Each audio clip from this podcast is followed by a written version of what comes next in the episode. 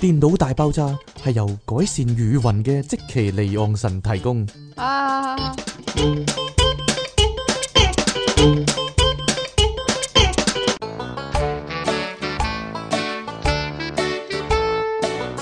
歡迎翻嚟新一集嘅電腦大爆炸，繼續有音樂情人出題傾，同埋苦悶人類嘅救世主啊，死而復活啊嘅積淇離岸神啊！未到復活節 喎，未到復活節係咯，你咁快復活一次，遲啲有你，遲啲有你一鑊噶啦你。咁點啊？冇啊，我都話正籌備搞緊呢，年尾啊搞個即其離岸神傻事，哎呀， 白痴事件簿嗰啲咯， 係咯，數下出道以嚟啊，做過幾多衰，做過幾多低能嘢，哎呀， 保重啊，保重啊，cut 翻出嚟未啊？粒嘢 cut 翻出嚟未啊？ 仲有喺度，仲有喺入面啊，粒珍珠係啊，係啊，係啊，係啦。係啊，係啊好，啦，咁誒，即期咧死過翻山之後咧，正所謂啊，大難不死必有後福啊！之前咧，佢咧離岸神咧不停埋怨咧，咦點解我哋咧冇乜人識嘅咁樣啊？究竟我哋即係出唔出名㗎，紅唔紅㗎咁樣啊？咁樣咧，又唔係咁樣嘅，即點樣啊係怨天尤人咯！哎呀唔，係 點啊啊？即係覺得啊，我哋又好似都做過下啲電台啦，又自己冇人識㗎啦，又做咗咁電台耐啦好似 係啦，原來唔係㗎。嗰電台早前咧，啊我遇到有個聽眾咧係聽 DBC 㗎，聽係黑森林黑啊㗎。但係聽黑森林啲人係好憎我哋嘅喎，聽講，誒點啊你 點啊點啊，哎呀哎呀！哎呀粒珍珠點啊！？好大塵啊！呢度唔知好大塵我知係啊點解啦。你別移動，你好大塵，我知點解啊，因為出嘢傾快頭先，用肥皂擦身，因為頭先出嘢傾喺度放個屁嚟，放你個頭啊放！ 哎呀哎呀哎呀哎呀哎呀！好臭，點啊？好臭啊！用電話繩好醜啊箍呀到頸背敏感，哎呀！有人話我唱歌好聽啊冇啊！ YouTube YouTube 有人話我唱歌 好聽。好啦，因為咧即期咧長期有個自卑嘅情緒就係咧，哎呀， 冇咩人冇人識啊，咁咧佢死完翻山之後咧，可能啲隱藏嘅聽眾咧，沉默嘅大多數咧，突然間走晒出嚟啊，喺街度撞啊即期，咦，你係咪即期啊？咁樣好，即刻咧有個女 fans 咧，我哋行緊呢個寵物街嘅時候。啊因為要買啲寵物嘢，係啦，跟住咧即刻有個女 fans 咧彈出嚟，走直頭走入鋪頭咯喎，咦？你係咪即奇啊？你好搞笑啊！哈哈哈哈咁樣，跟住就要啊同阿即奇影相啊，係啦，就啊試下出嘢傾完無物唔啦。知啦，佢佢咁然之後係即出奇嘢 fans，好傾離咧，奇係即奇啊出嘢 fans，傾咧就好 down 咁樣樣冇啦單啊， 冇乜所謂呢啲，我即刻咧我係負責捧紅你噶嘛，啊嘛係係啊，嘛？係啊，真噶嘛，咁然之後咧，另外有一日咧，又喺呢個新蒲崗嗰度咧，就遇到另外一個遇到一個男男聽聽眾眾喎係啦，嗰個男聽眾咧就黐我多啲啊， 唔知點解。佢話係啦，佢話：咦，我有有聽你所有節目噶，係咯，呢個由零開始同電腦大爆炸都有聽嘅。不過我最中意都係宇宙通行證喎，係咯。 啊不，如將亞特蘭提斯嗰幾集由零開始改咗做宇宙通行證咯，我哋係都咯，得㗎。當冇咗， 當嗰幾集冇咗先 啦。下次翻嚟又係唐望咁樣咯，係咯，冇嘢啦，講下啫， 唔會唔會發生啊呢件事，你哋唔好諗啦，係。唔係好啦諗啊，不過咧，通常咧，中意電腦大爆炸啲人係咪中意你多啲咧？即其，唔係因啦。為你係被取笑嘅對象。然之後咧，哎呀，哎呀，點樣啊？ 你係搞笑嘅傳員可以話係，係咯，然之後咧出嘢傾咧，之後咧一路行一路幾開心啊好，黐線。幾雀躍啊。係啊係啊唉。係啊，但係你有有單獨， fans 揾完佢影相之後咧，個人飄飄然咧。但係你單獨遇到嗰個係聽黑森林嘅人啊嘛。係啊，聽黑森林啲人通常唔係好中意我哋咁嘛，佢話你好嘈，唔中意你啊。佢話你好嘈啊你好嘈啊。係啊係啊係啊係啊，但但我留意到一個奇怪情況啊，乜就嘢？係咧通常咧話即期咧好搞笑嗰啲人咧，你問佢嘅話佢係講唔出你係咩， 你係邊方面搞笑，啊主要個問題嚟講咧就係咧即係你搞我啊 嘛。即期咧就唔係佢講啲嘢搞笑。而係佢個人本身好搞笑，佢發生喺佢身上嘅事咧好搞笑係咯，啊又會有咁低能嘅人嘅咁樣你，你就哎呀，一般大眾嘅印象就係咁樣啦。好啦，點啊？繼續啊，所以咧，各位聽眾咧，如果咧見到即期嘅時候咧，不妨放膽係啦，去揾耻下笑佢一番，係咪咁揾阿啊？即奇咧影下相咁樣，係啦，打聲招呼咁樣。即奇咧雖然咧係啦，喺我面前就好西啦，個人係啦， 一個西面殺星咁樣啦。但係咧，其實佢平易近人噶，係咯，除咗屋企人之外， 點啊？除咗屋企人，你唔係佢屋企人就得噶啦， 係啦。 啊啊系你你系佢屋企人，佢就對你差啲，係啦。好衰呢啲人真係，哎呀， 佢又衰女正衰女嚟啊！好啦，你繼續啊！所以咧，我哋開始講新聞啦。喂，其實你哋有冇唔係唔係講你哋先啦，講阿即奇先啦。你有冇恨過呢啲冇智能智能手錶啊？冇，真係冇，智因為佢智手錶係係啦啊，！你講啊，智能手錶智咯，能咯，智能智手錶咯，係啦手。錶 我我真係冇恨過，點解啲人會你因為你咧就不嬲都唔戴錶噶嘛。係我不嬲唔代表我覺得好辛咁苦我喎。咧，我以前有戴錶嘅，但嚇係即係因為有咗電話之後，即係自從有咗電話之後，就冇戴錶啦。你將都可以咁講。係啊，因為你將個電話即係穿咗個錶帶戴喺手嗰度嘛， 所以哎呀就唔使戴錶啦。唔係啊，呢、個呢、個係一個好大問題。佢初出嗰陣時，咪個個都哇好想要啊，好好正啊，有乜咁正啫、其實一啲都唔想要咯，佢點解我硬係有嚿痰喺唔個？係嗰個唔係痰嚟噶，係珍珠啊嘛， 係珍珠奶茶粒珍珠嚟嘅。佢冤魂不散啊嘛，係咪咁係啊啊？係啊，要到你死咗解剖嗰陣時咧，就攞翻出嚟，係啊，係咯，真係係啊係啊，冇嘢啦。唔係啊，嗰啲蚌咧，佢近咗粒嘢咧，嗰啲蚌糖啊，，佢近咗粒嘢，跟住哦嗰久而久之咧嗰啲。糖唔係唔係佢自己製造嗰粒嘢，係啊，佢近咗粒嘢咯，因為跟住揞住我揞住有次咧，係嗰啲佢就變咗粒珍珠啊嘛啲。做珍珠嗰啲係係啊，揞粒嘢落去，係啦，你就係咁嘅情況啦。 遲啲就你都咁樣嘔翻粒珍珠出嚟，好似個貓咧嘔翻嗰個魔你唔好劇透啦！宇宙魔方出嚟咁樣。我要講啊，死都要講噶啦， 點啊 啊？點啊？誒阿 Samuel Jackson 隻眼啊，哎呀，唔好煩，唔好煩啊！唔好防啊，唔好防乜嘢啊，唔好防日防夜防黑。好啦，唔好煩我打你啊！繼續，講翻呢個咧智能手錶嘅問題啦。即係咁，智能手錶咧能夠出賣你嘅資訊，能夠出埋嚟嘅資訊，唔係因為啲人通常咧話自己做運動咧要 check 住個心跳嗰啲嘛，燒燒咗幾多脂肪嗰啲嘛啊，係咪但係得呢個功能嘅啫？其實佢一嚟啦，好似賣廣告賣親都係 sell 呢樣嘢咁樣，真係即係 check 住你嘅心跳，就唔知點解就好有用咁樣好樣。奇怪真係。即係咁，人嘅心跳咧就總有一日會停嘅，總有一日會停，但亦都總有一日會突然間好快嘅，即係總有一段時間會突然間好快嘅。係啦，例如呢一段時間咁樣啦，係啦，就係咧，當你打緊牌嘅時候啊，嗯，咁咧有一個叫做叫做咩啊？呢唔知乜嘅網民，應該係日本啦吓？吓，因為係日本網站嘅，哦，咁咧、就貼咗張圖表出嚟，圖表添，圖表啊，貼咗張圖片出嚟，點啊？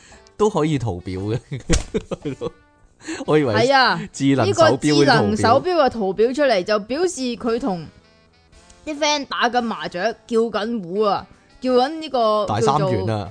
呢個點解叫逆滿嘅？逆滿咩？即係最大咯，哦，我我仲以為係日本嗰唔啲係唔獨係有唔係，係嗰啲，日本嗰啲名，但係逆滿咧係 係咪啊？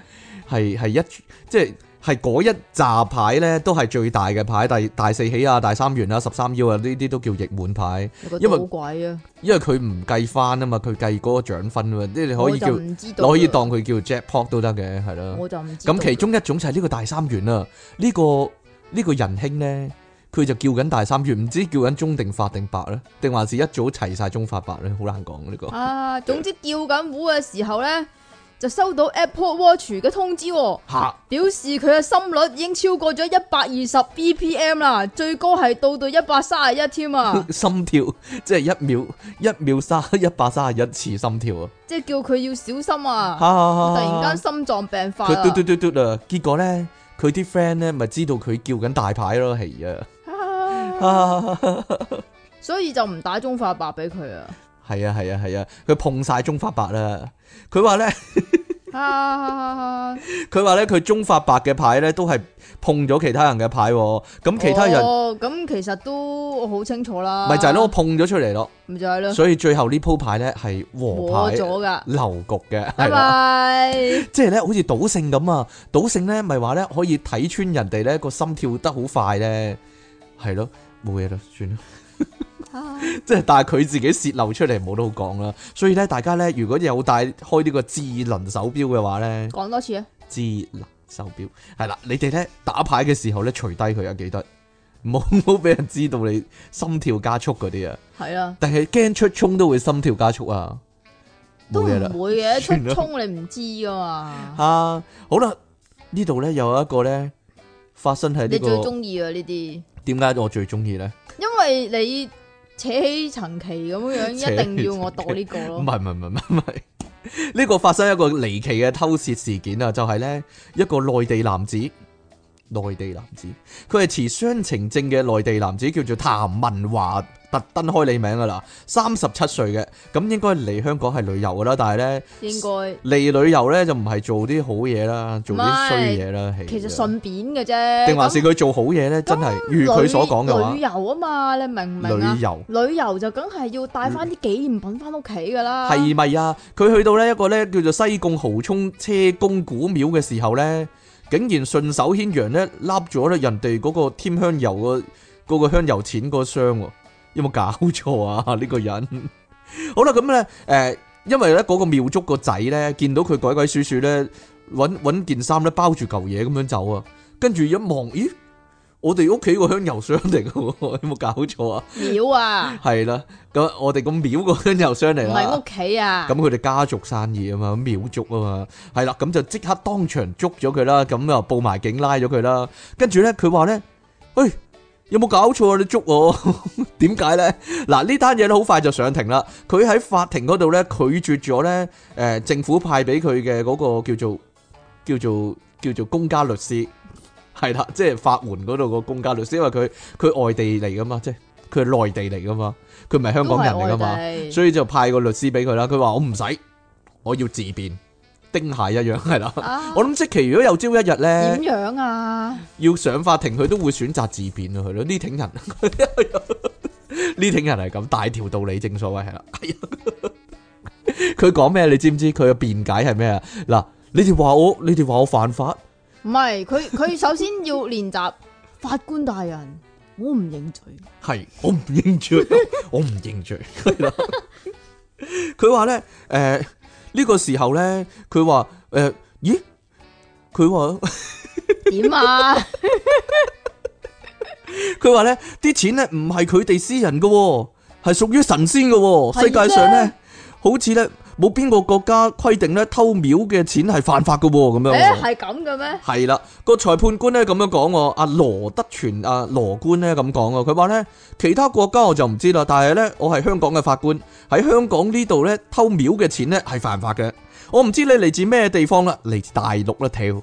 我你講嘅 咋？或者有人以為咧廟嘅錢咧係用嚟製造好有需要嘅人啦。嗱，羅官你講呢啲啊無謂嘅真係，我話佢犯法咪得咯。又或者係屬於神嘅用嘅用嚟俾人祭急啦。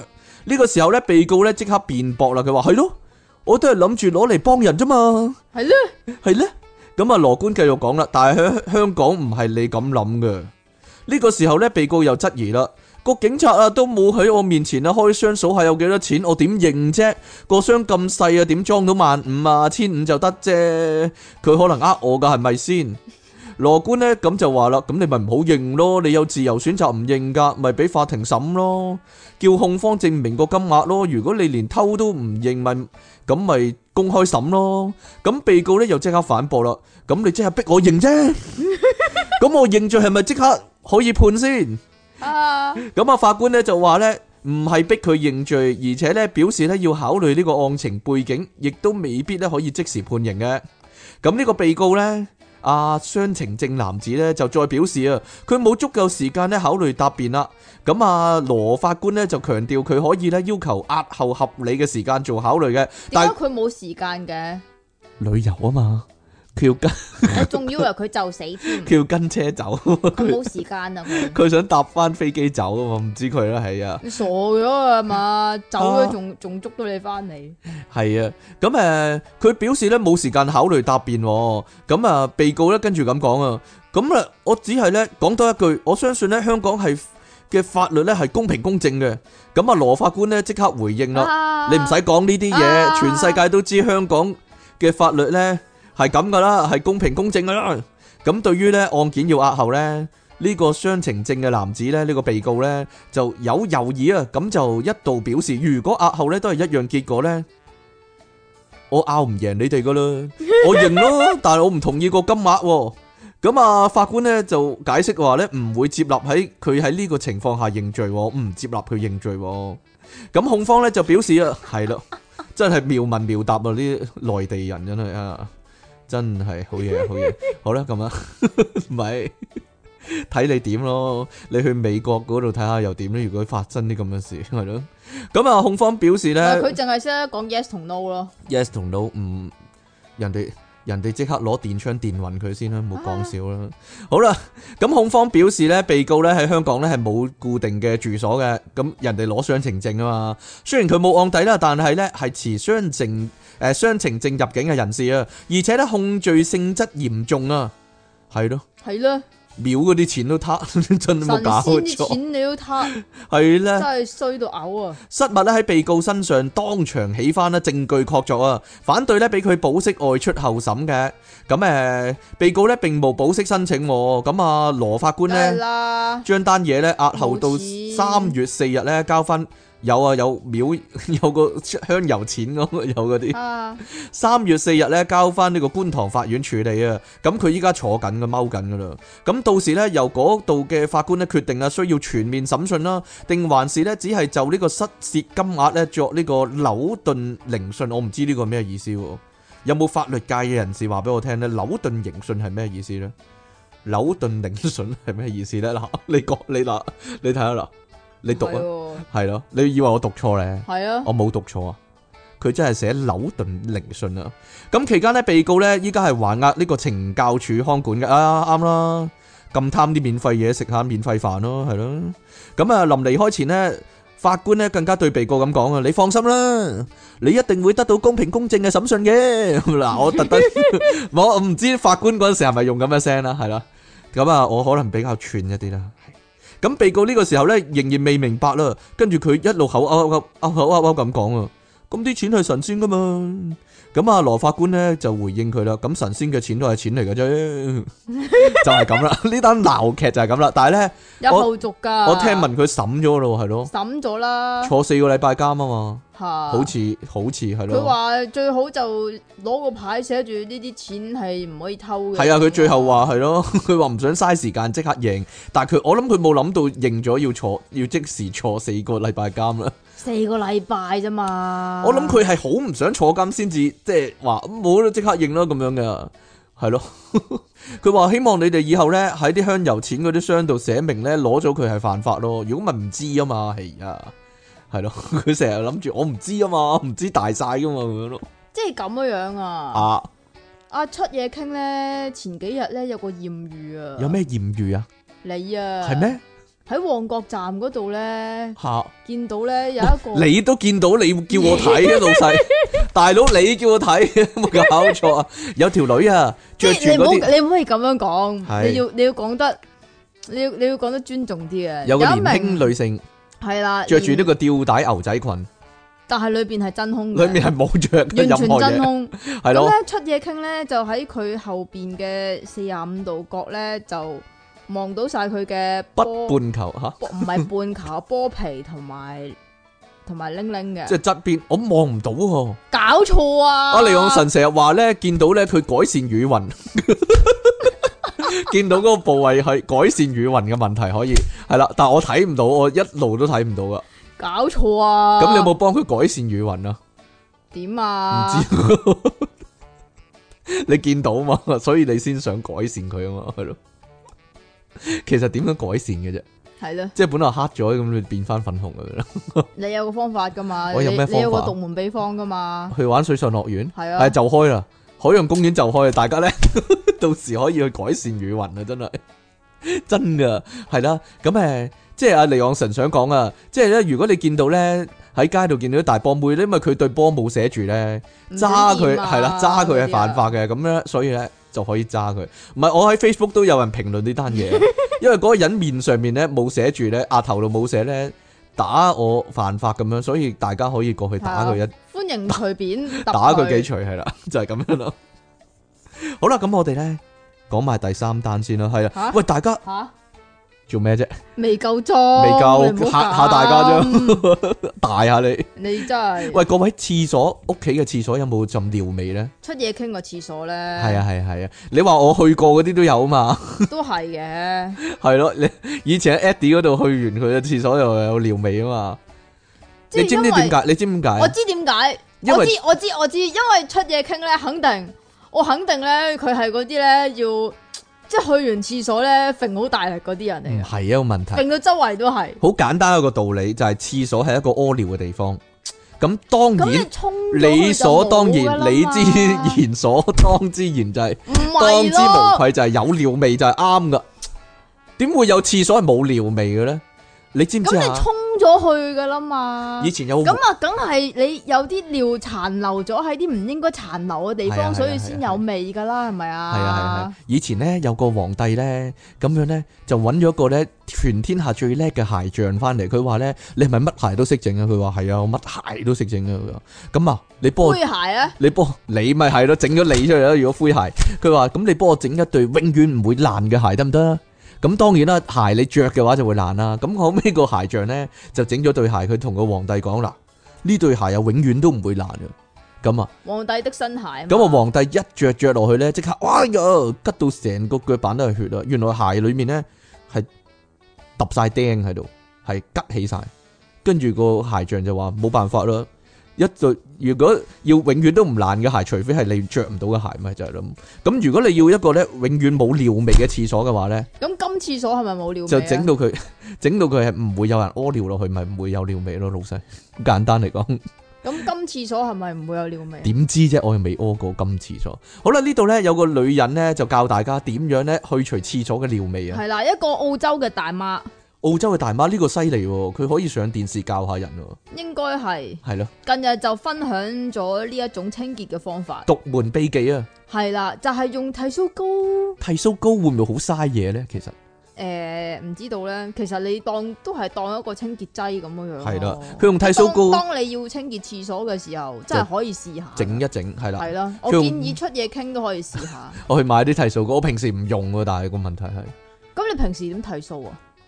用電鬚刨咯，咁用污用剃鬚膏哦唔係唔係喎。等陣先，其實用電鬚刨咧，如果唔即係搽啲嘢落去嘅話，會唔會好易傷㗎？冇啊，冇傷過。冇傷。你睇下幾靚，青靚白淨你啦。唔係咯，係核突。呢個婦人呢，用呢個剃鬚膏嗰啲泡沫呢，點樣做啊？剃鬚膏嗰啲泡沫，係啊。剃鬚膏唔係一撇撇好似 cream 咁嘅咩？有泡嘅咩佢佢其實嗰啲係一劈劈嗰啲係泡嚟 噶，啊，好啦佢咁樣好啦好黐，啦你冇用，黐你唔識噶啦，而家哎呀一擠佢好似忌廉咁噴出嚟有泡噶嘛，係啊，我唔覺得嗰啲係泡啊嘛，喂，係你讀你讀照讀啦，咁你 唔好嘈啊！係咁樣樣咧，就有一種方法就係用剃鬚膏清潔法就可以擺脱廁所嘅尿味啦。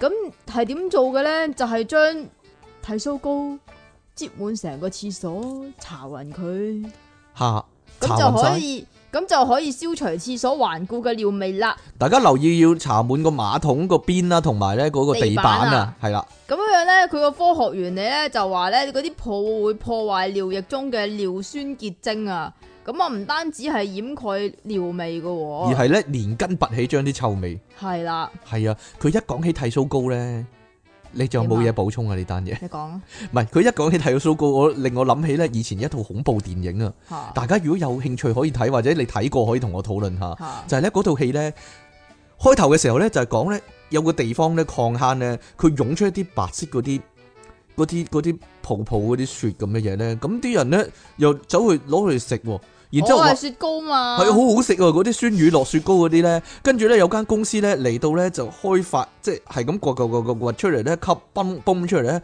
就攞嚟賣啊！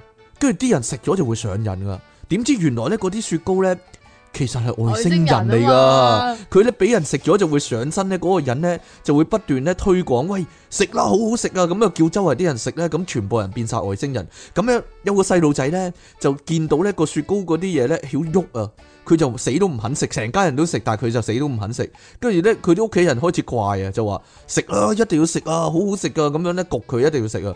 咁於是呢個細路咧畢咗，然之後咧就話我上樓慢慢彈，跟住上咗去咧。佢咧倒咗嗰啲嘢落廁所咧，嗰啲嘢仲喺度喐噶，跟住佢擠啲剃鬚膏落個兜度咧，跟住喺度扮食咯，啊，佢就逃過一劫咯，就係、因為咁冇嘢啦。我我我想講呢個關於剃鬚膏嘅故事啫，就係咁啦，係嘛？係就係咁樣啦。 但係佢食咗啲剃鬚膏喎，個問題係咁你同同呢個有有啲咩？係完。全冇關嘅，係唯一共通點係剃鬚膏咯，嚇總之大家咧就試下，如係果你個廁所好似出嘢傾個廁所咁臭嘅話係咧，塗一層剃剃鬚膏喺個廁所嗰度，地板啊、馬桶啊係周圍。咁然之後咧就放佢幾個鐘，跟住就洗洗走佢，就得㗎啦。係啦同。埋咧，如果咧各位咧遇到啲剃鬚膏，唔係係雪糕咁嘅外星人咧，你哋咧就記住呢個方法，用呢個剃鬚膏模型咧就可以逃過一劫啦，就係、咁樣啦。點樣？完全唔關事。完全唔關事。好啦，呢度咧各位男性聽緊呢個節目嘅男性，你哋有冇苦惱？係啦，即係即係咁樣啊！啊我哋而家講緊嘅咧，就係你用一樣嘢，但係唔係正常嘅方法。唔係正，常方法，呢、個都係一樣。呢個啊係妙用嚟㗎，呢個係妙用，係啦。咁誒點樣重振雄風就係關於。你就要係咯。又係點解我要關我咩 事啊？但係呢個男人冇用喎，三十六歲就已經咁孱弱，有冇搞錯啊？唉，冇查理啊！呢、個叫做冇查理。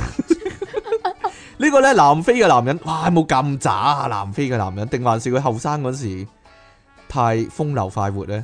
好難講，係咯，虛虛耗過度。咁南 你咧南非啊，唔知啊我呢個可能運動得多啦，依家仲係心臟力健可點啊以話係。呢個南非嘅索維托市啊，大家學嘢啦，各位男人。Sovet Soveto Soveto 係啦，呢個男人咧叫做哇，呢個南非名點讀啊？啊？ Sponliso Sponliso Miss Harley 啊，Sponliso Miss Harley，哇，好難讀啊呢個名。有黐音噶。到問題我唔知邊個音唔發嗰啲啊，有南非啊，你好難講啊。 metas 嗱，個 M 字好可疑啊，可能唔發音嘅呢個係 M 啊字。嗱，好啦，咁係嗯嗱啊可能讀呢個咧 metas 叫做冇查理啊。佢話咧佢冇要查你，冇查理，佢話咧即係要佢重呢振雄風即。係咧你問佢你係咪查我冇查你係啊？啊係啊係啊！ 我嗱我笑咗啦，一陣啊阿離岸神又話我唔理佢啊啦，嗱我要笑咗啦，嗱大家證據確鑿。佢話咧，佢要挽救同老婆之間嘅關係啊？點解咧？就係因為咧。唔得啊！佢渣啊，佢唔得啊，所以咧要重振雄風。嗱，各位學嘢啦，各位男人學嘢，點樣重振雄風咧？佢話咧，佢用咗呢 一招之後咧，就可以咧搞兩個鐘咁耐啊，效果驚人喎、你要好似叮當攞法寶出嚟咁啊！係嘟嘟嘟嘟噔噔噔噔，好簡單就係福卡 啦，就係伏伏特特加加啦，簡單嘅伏特加就得。連佢老婆咧，喬斯提娜，咩啊？喬斯喬斯提娜哦。喬斯 Justin 啊，亦都誇讚啊，佢真係咧床上嘅巨人啊，點啊？即係床上就巨人，落床落咗上場，落咗床，落咗場，哎呀， 落咗場嘅點啊？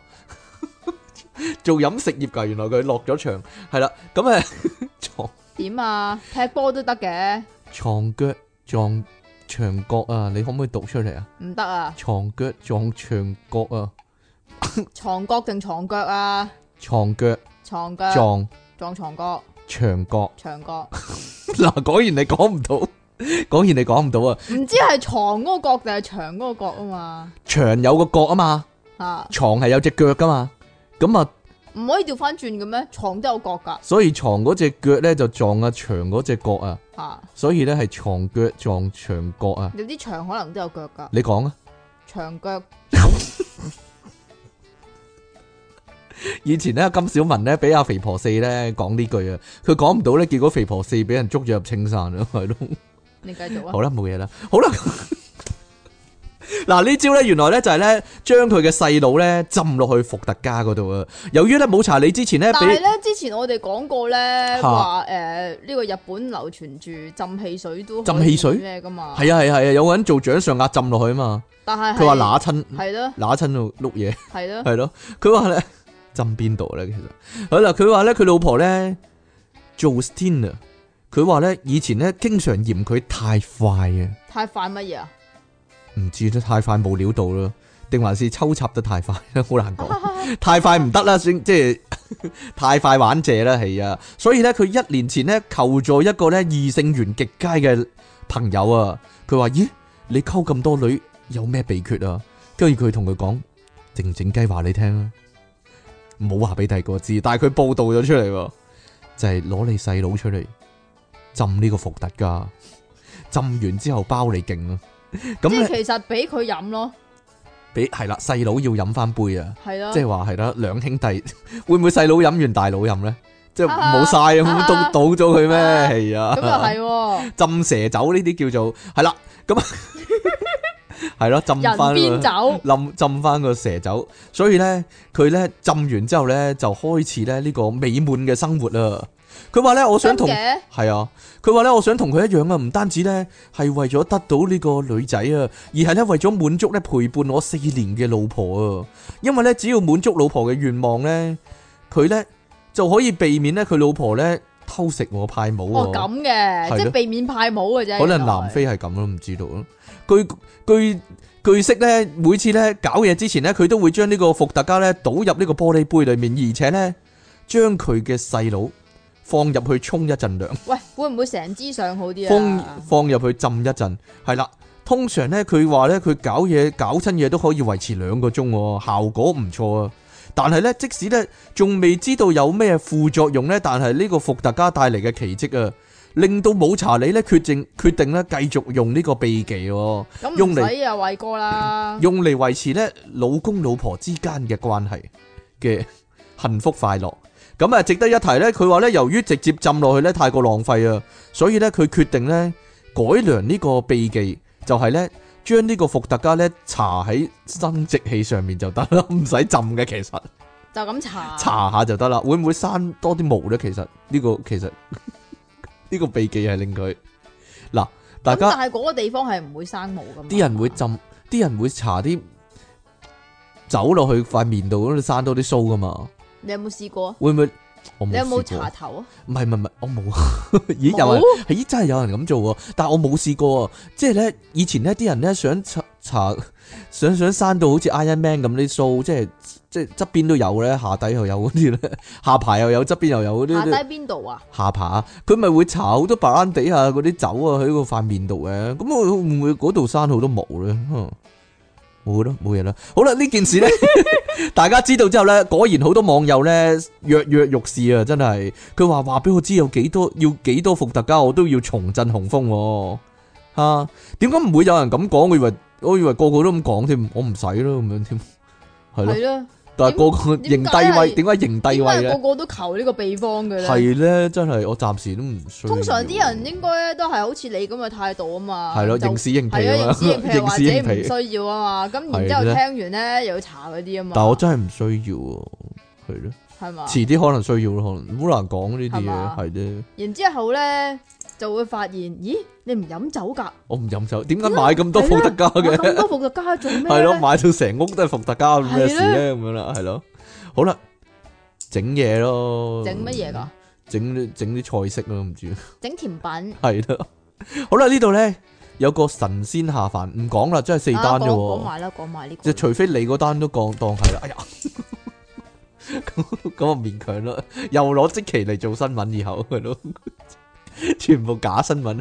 如果係特朗普咧，即係即期嗰啲咧，點假 啊嘅假新聞嚟嘅，假新聞嚟嘅 咁樣咯，係咯， fake news，fake 係 news。真嘅，係真哎嘅。呀，好啦，呢度有神仙下凡啊啦，唔係雷神索爾喎，诶，佢認為自己係神仙啦吓。又神仙 有冇香油錢先呢個？呢個咧就唔使香油錢嘅，係香油女就得噶啦。香油女啊，總之有着數咧，係啊。係啦，即係呢啲逢親呢啲嘢咧，都同吓，因為錢又係女有關嘅。吓，所以咧，即係簡單啲嚟講啊，男人唔係錢啊女啊，哦都啱嘅，同埋依家依家新興啊，有啲男人係男人嘅都啊 sorry 係啊啦男人、女人同埋錢都得，係啦，啊， 都係三大問題可以話係。好啦，呢度有個男人咧加州咧有個男人，吓，唉，不過呢個係悲劇嚟，係一個悲。劇真係，佢因為女朋友，但係你笑喎， 你衰，你笑啊你，衰喎，因為女朋友過咗身，傷心過度。傷心過度就思覺失調。咁咦，然之後咁使唔使咧，唱啊？點啊？唔使啊哎，呀！冇錯啊，极危险，连招个像日失调。好啊，好好好，好唔唱啦，唔唱，唔唱，唔唱，唔唱。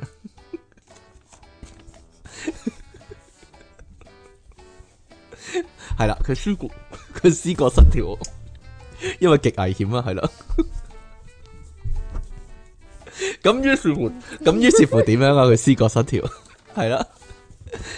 佢咧開始咧自認係好似宙斯咁樣樣嘅風流天神啊。佢直頭自認係宙斯，簡單嚟講， 吓佢咧呢個呢、個自認嘅宙斯咧，佢就話自己係被送落凡間嚟勾引啲女人噶。吓咁佢做咗啲乜嘢啊？ 咁佢咧就偷偷地潛入民宅咧，然之後咧就偷偷地吸住熟睡女屋主嘅腳趾啊！吓絕人腳趾啊，變態仔嚟嘅呢個咁呢個咧就係廿九歲嘅叫做帕克克斯特啊，帕克克斯特英文名啊 （Richard Michael p a r h u s t o n p a r 帕 h u s 克斯特啊， p a r h u s t o n 冇提帕嘅克喎，有是 T 但啦音但係冇帕提音克喎，得啦，得啊嘛。得啦，咁佢咧話喺點解零七年嘅依家係咯先審啊？係一七年，喺係一啊，七年十月就喺呢個橙縣海豹灘咧，橙縣啊 s h o w Beach，show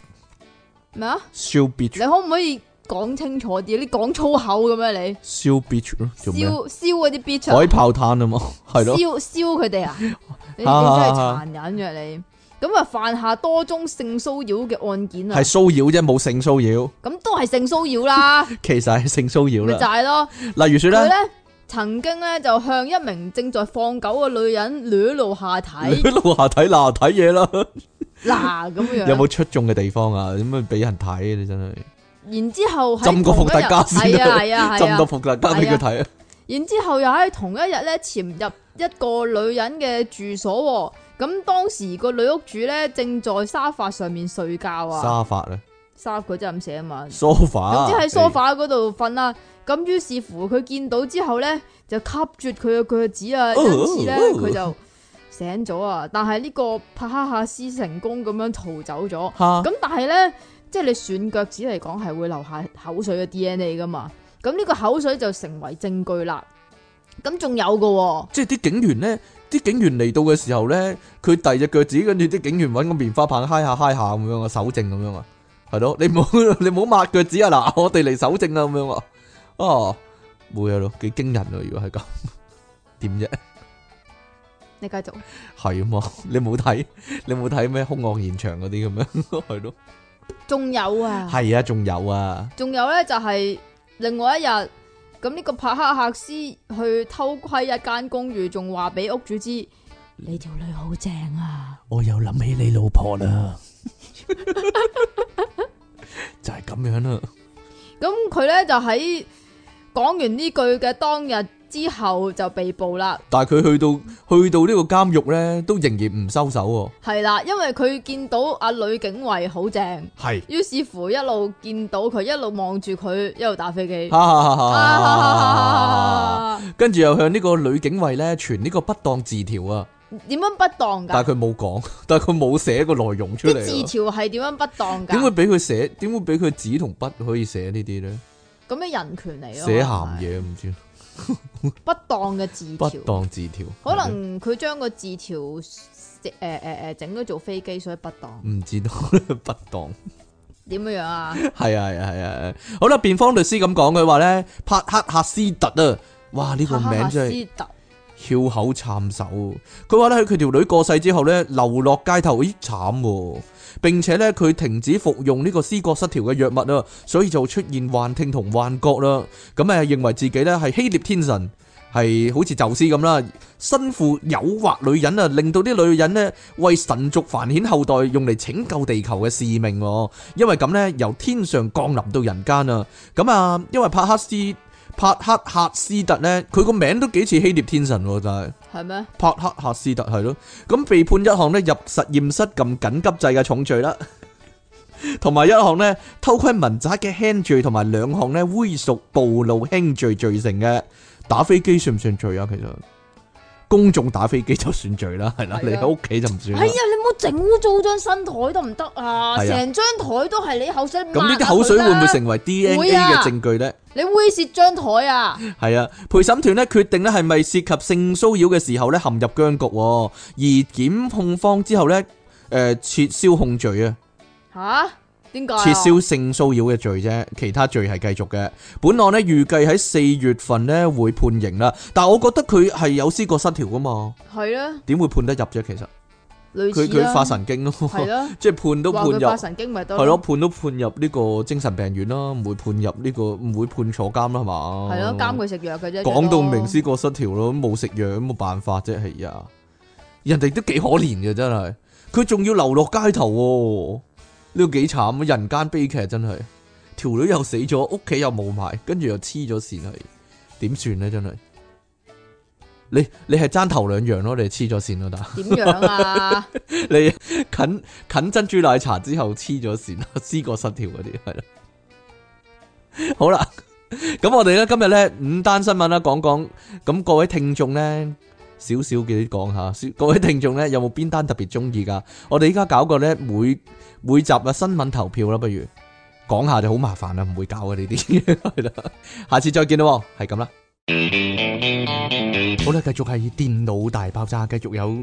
音樂情人出體傾同埋苦悶人類嘅救世主即其利昂神苦啦，悶啊，苦悶，苦悶，唔係苦 悶，我有講苦悶咩？咁離奇，一開始就咁樣，唔係近來咧鬼個水有啲事。係咯，鬼上身啊，成日咧講錯嘢，我諗呢個都係鬼上身嘅情況嘅，係咯，即係即係咧，啊阿出嘢傾咧，有一次咧係咁同我個講佢個電話咧，又係字係字閪係字知咩係字嚟咧？佢話佢個電話係閪字喎，閪知 係咩啊？後尾我點講啊？係梯絲啊，梯絲哦。梯絲喎，梯梯喎，哦係 type 啊，系啊系啊，咳啊，唔係啊，我我我覺得咧呢個情況就係咁樣啊，即其利昂神咧唔喺鬼上身嘅情況下咧，一節目一開頭咧連續講幾廿個粗口咁樣咧，跟住我講粗口啊，咩知啊？閪字，你講噶，閪 字閪字，係啊係啊係啊係啊係啊，好啦，今日我哋嘅題目咧就係呢個鬼上身啊，係啦，點解咧咁遲先至有呢集咧？因為鬼上身好明顯係我咁高點講啊？高高嘅英文點講啊？高高啊，高度個 高啊，高榮高 wing 光，哎呀，仲高度個英文啊， high 咯，做咩啫？你講粗口。 Hi H I G H。好啦，咁 其實咩鬼上身啊係咧？咩味 噶？我唔知啊，Hi 味係啦，香唔香噶？ 唔知啊，因為咧臭嘅通常，唔係因為咧，我哋咧講鬼上身呢個題目咧，通常咧係你無啦啦做錯， 無啦啦做錯咗，咁明明唔係想咁而，但係你就做咗係咁樣嗰通啲啊。常都好無聊嗰啲。通常好無聊係啊，因為我哋個節目通常係好無聊嘛。你但係呢咋？有啲聽眾咧，真係咧俾咗啲鬼上身嘅經歷我啊，佢 靈異事件，但係咧我哋照讀嘅會係啦，冇所謂嘅。係嘛？好啦，咁咩叫鬼上身咧？通常咧係咁樣啊，一隻手拎住嚿垃圾想掉啦，咁你另一隻手拎住個手機喎，跟住去到垃圾桶嗰時咧。就掉咗個手機你啦就。掉咗個手機落垃圾桶， 跟住如果係公眾垃圾桶嗰啲，你劉江華 嗰度，你就要即伸隻手落去拎翻啦。哇，好核突啊！如果係咁，即期會唔會唔唔要啦？就咁啊， 就咁唔要啦。如果我係，會叫出嘢傾幫我攞翻。但係你係有潔癖嘅人啊嘛，你會唔會唔唔要啦？如果個電話我會叫出嘢傾幫我攞翻。攞翻啦，攞翻你都唔聽啦，黐咗啲痰啊，污糟嘢啦哎。呀，唔好講啦，哎呀，唔係我我近來先至有一次係咁喎，因為我我你見試 過啊？唔係電話喎，因為我健身，我我每個晏晝咧都會烚兩隻雞蛋噶嘛。咁我烚完啦，我我搣晒啲殼啦，我啲殼就擺喺個碟度諗住倒嘅。然之後啲雞蛋咧就擺喺兩個碗仔度咁樣，日日頭食一隻，哦夜晚食一隻。咁我諗住啊開個垃圾桶倒咗啲雞蛋殼落去垃圾桶啦。跟住成隻雞蛋抌咗拜佢垃圾拜桶，，個垃圾雞桶蛋就拜拜，有就好多啲貓屎貓喺砂度啊，貓屎喺度啦。哎呀， 哎呀，冇理由執翻嚟食咯！哎 呀，咁啊，拜拜啦，真係拜拜啦，黐線噶，真係鬼上身呢啲真雞係。蛋拜拜，飲嘢嗰時都係噶，阿即奇最耍家呢、個。點啊？嗱，本來想咬支飲管噶，一嘢咬咗落嗰支搞搞棒嗰度， 咁樣咯。啊呢個係一個問題啊。通常遲咧，啲可能唔會出現呢個問題噶啦，因為冇飲管，亦都係冇啊搞搞棒啊嘛，乜都冇啊，乜都冇啦，飲啦。飲我啊我覺得麥當勞都係鬼上身嘅，即係你冇嗰啲嗱。我依家睇到嘅情況係咧，我去買嘢咧，啊唔好意思，我會叫佢攞飲筒嘅。但我見到隔離左右全部人都叫佢攞飲筒喎，梗其係實只係啦增加咗個員工嘅工作量，嗰、個工作量。工作浪，系啊，鬼上身啊嘛！即係你冇減少到飲筒噶，個個都係咧問佢攞嘅，其實係啦。即係有啲就啊啲員工同我講，佢啲工作浪大咗好多，係咯，好好大浪啊，好大個浪啊，係咯，啊就係咁樣咯。唔係啊，佢仲要做多一個動作咯，咪就係係咯，要攞飲好管俾似你特咯。登玩嗰啲員工咁啊，但係即期推測過噶，佢呢一水啲飲管派晒咧，佢唔會再入噶啦嘛，係啊，係咪咧？我覺得會入啊，我覺得得佢佢始終又拎佢翻出嚟俾人㗎。你明唔明啊？即係佢其實係美其名就環保，其實慳水啊嘛，慳唔慳水啊？誒、我覺得咁樣又唯一一個好處咯，就唔會啲僆仔拎咗十幾廿條飲管搏埋一齊嚟打劍咯。你咪我覺得慳咗慳呢度咯，你個小朋友唔會走埋去俾唔係唔係俾我五條飲管我我啊，同你講啊啊，依家啲僆仔咧，淨係玩嗰啲 iPad 嗰啲嘅啫，係淨係啊玩佢唔玩電話飲管㗎啦唔玩飲管㗎啦。玩你你幾時有見過僆仔玩飲管啊？近呢近呢十年幾年前都仲有噶，有得攞嗰陣時咪玩咯，都唔係，真係好少見。得人仔咁講真樣搏咗十條飲管佢咯， 冇嘢啦。你咯，嗰個咪係啊係啊係啊，唔係啊。揾啲飲管嚟砌星星咯。即期都會噶，佢佢咧唔係咬落嗰個根嗰度，即係搞搞根嗰度咧，佢係佢係一咬咬食飯咧，咬咗落個筷子度啊！吓，唔係啊我我唔知點解啊，真係鬼上身噶呢啲，你係咬落咬錯嘢嗰下咧，咬落支棒度啦，咬落支嗰支搞酒棒啦，或者咬落嗰個筷子度咧，係最搞酒棒你去卡拉 OK 咪有， 即係你飲嗰啲啊嗰啲搞酒棒 food punch 嗰啲，唔係通常我唔嗯飲 full punch 噶嘛。我飲啊嘛，通常咧咬錯嗰下咧係特別大力噶。係啊，最大力嗰下就係咬咗落去。跟住啲牙鬆一鬆咁樣，即係哇，好辛苦。啊通常呢啲情況，呢啲真係鬼上身啊！冇嘢啦，我成日又講或者咧食飯嗰陣時咧，最大力嗰下咧係咬落條脷度，咬落條脷或者咬落啲牙度咯，即係 咁樣牙咬牙咁樣咬咯，咬落啲牙肉嗰度。係咧。哎呀，冇嘢啦，因為即其成日都有飛枝就係咁嘅原因啫。飛嚇，枝飛枝點樣啊？唔係係又係枝枝提你示講啊，啊提示我明明講提你示。自己講㗎嗱，其實呢個咧個問題咧就唔係我鬼上身，係你個電話鬼上身。係啊係啊係啊。阿利昂陳臣近來咧換咗電話咧，即刻咧清咗好多。佢即係話點啊？成個世界清楚唔晒。係咗，佢話咦原來個電話咁清噶咁喎，係你以前係你以前嘅電話雞啫地雞咩？雞啦雞咩？咩 HTC 啊？雞咩？ 誒好心理啊！真係你唔係講雞㗎，係啊？ 唔係講雞講咩啊？又嚟 你講幾多次啊？呢個字要仲有去茶餐廳食三文治咧，佢通常包住張好薄嗰啲餐嗰啲餐紙啊，嚇我會食埋。白食痴埋先知 啊，食咗幾啖先知，仲要白痴，係咁喎，哦唔會咁樣你，我諗你都會噶。唔會咯。係啊係啊，通常係咁樣嗱，賣電腦咧想 send 個信息啊，或者 send 個 email 咧聲 send 過去，坐咗落好去咧，聲㗎，一秒內唔記得咗原本自己要做咩啊，跟住就喺度上網啊啦。呢啊個即期嘅日常，呢個係你咯。 坐低咗啊，我原本想做咩噶啦咁樣，又或者通。常都係咁樣樣㗎啦。係冇咗呢個念頭嘅，啊直頭係坐低上網，跟住已經唔唔知原係本啊，嘅目開的㗎咗啦個 Facebook，然之後就 Facebook 噶啦。系啦，就已經 Facebook 咗啦。阿即奇會咁啊，你啊諗住睇一睇 Facebook 先做啦啲嘢咁你啊，啊。你啦，所以咧成日冇節目咧就係咁解啊。乜嘢啊？又賴 我啊！因為即奇，你又賴我 啊！即奇想剪嘢嗰時咧，變咗上 Facebook 啊，上咗一個鐘，哎呀， 就係咁樣啦。 唔係啊，呢個我會發生，啊即奇應該冇發生噶，就係咧將嗰啲檔案刪除咗咧，跟住下一秒撳咗，唔 會掉咗啊垃圾，然之後先發，哎絕對唔會嗰發個生啊。檔我仲要用噶，死啦咁樣。 因為我係好興刪除啲嘢噶嘛，我係好中意刪除啲嘢噶嘛。就算係唔係我個電腦，我都刪除晒啲嘢先好笑，冇嘢啦。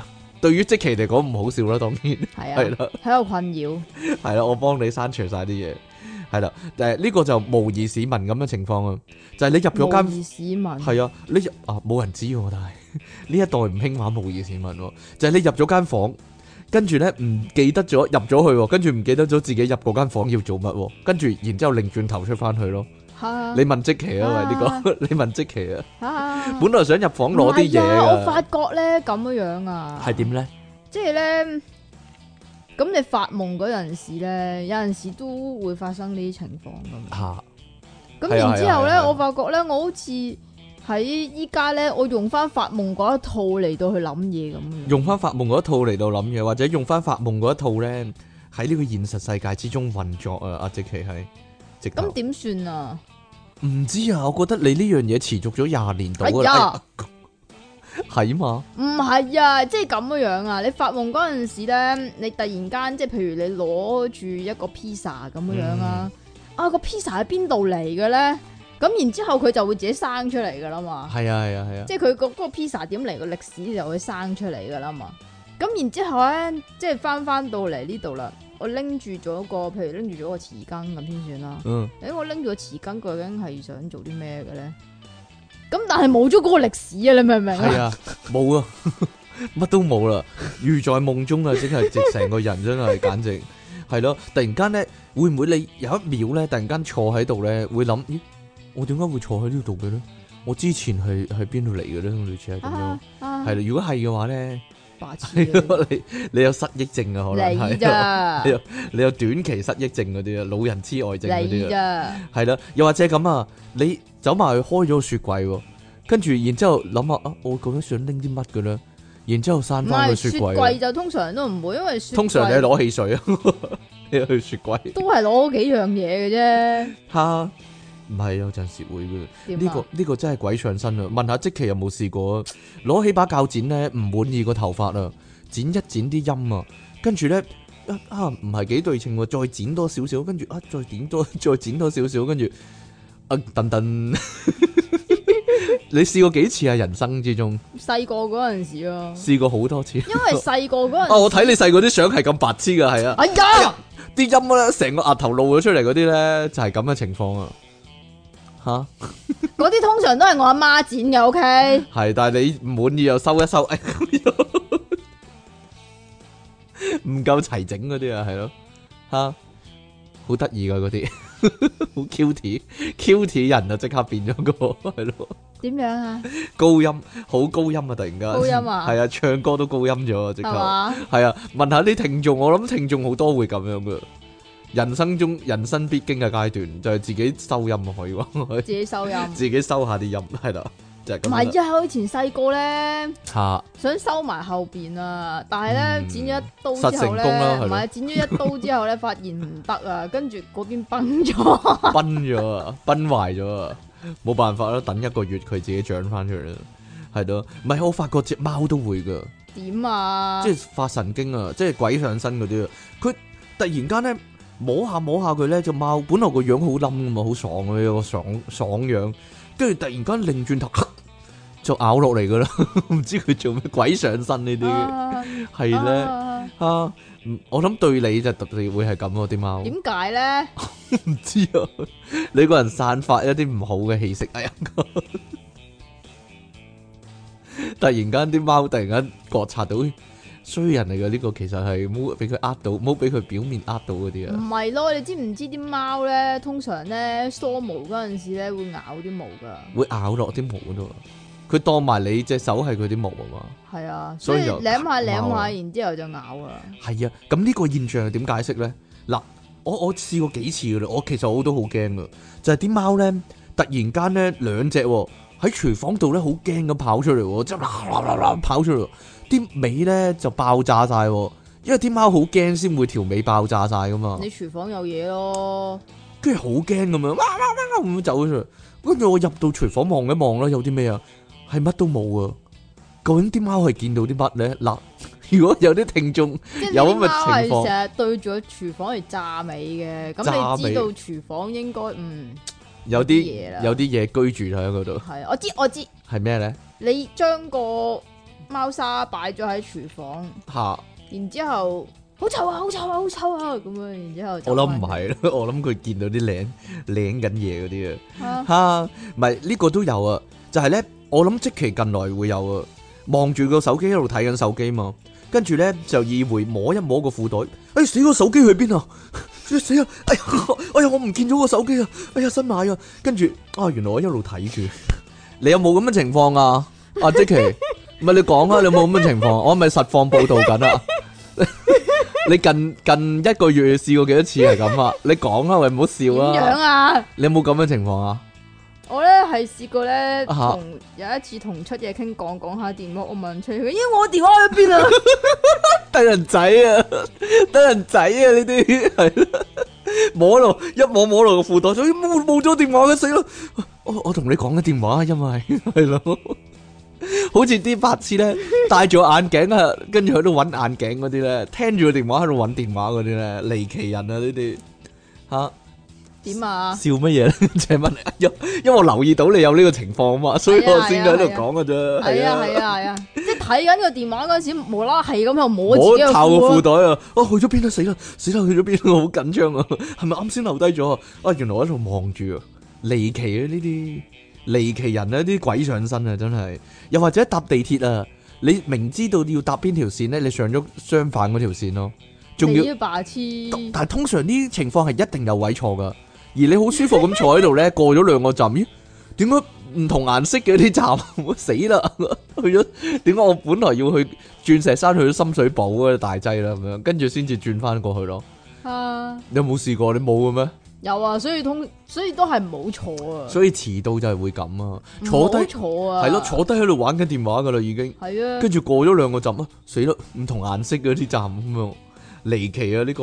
嗱我我翻工都會嘅，我以前翻工咧。白痴，會將要嗰份文件咧擺咗入碎紙機好嘅，嘢， 係咯，掹都掹唔切，哎呀，掹掹掹翻翻嚟啊咁樣咯，吓將嗰啲 contract 啊，吓，嗰啲唔係我唔係證書啊 contract 嘅，係做嗰啲報告嗰啲啫， 或者咧又係咯，又將份孤本碎咗 佢啊，又係你入入辦公室咧想攞某啲嘢咁啊，你仲要係嘟卡入個辦公室，入到去又哎唔記得咗，完全唔記得要做咩咧，跟住又嘟卡出翻去咁樣咯，呢個你問即期啊，我 諗佢點解啊？佢試過無數次係嘅，啊以前係啊喺喺 DBC 嗰係啊度係啊係啊係啊，試過無數咁出多出次入入嘅，出出入入出出入入出出，出入入咁樣咯，係咯，或者影印嗰時撳錯掣啊！我有一次咧撳錯咧，佢查查查，哎呦點解印咁耐嘅？印咗一百份咧，撳錯咗。撳錯咗零零咁樣，我唔知點解啲機咧一定要有個零零嗰掣咧，撳十份就變咗一百份咁樣咧，好鬼黑人憎。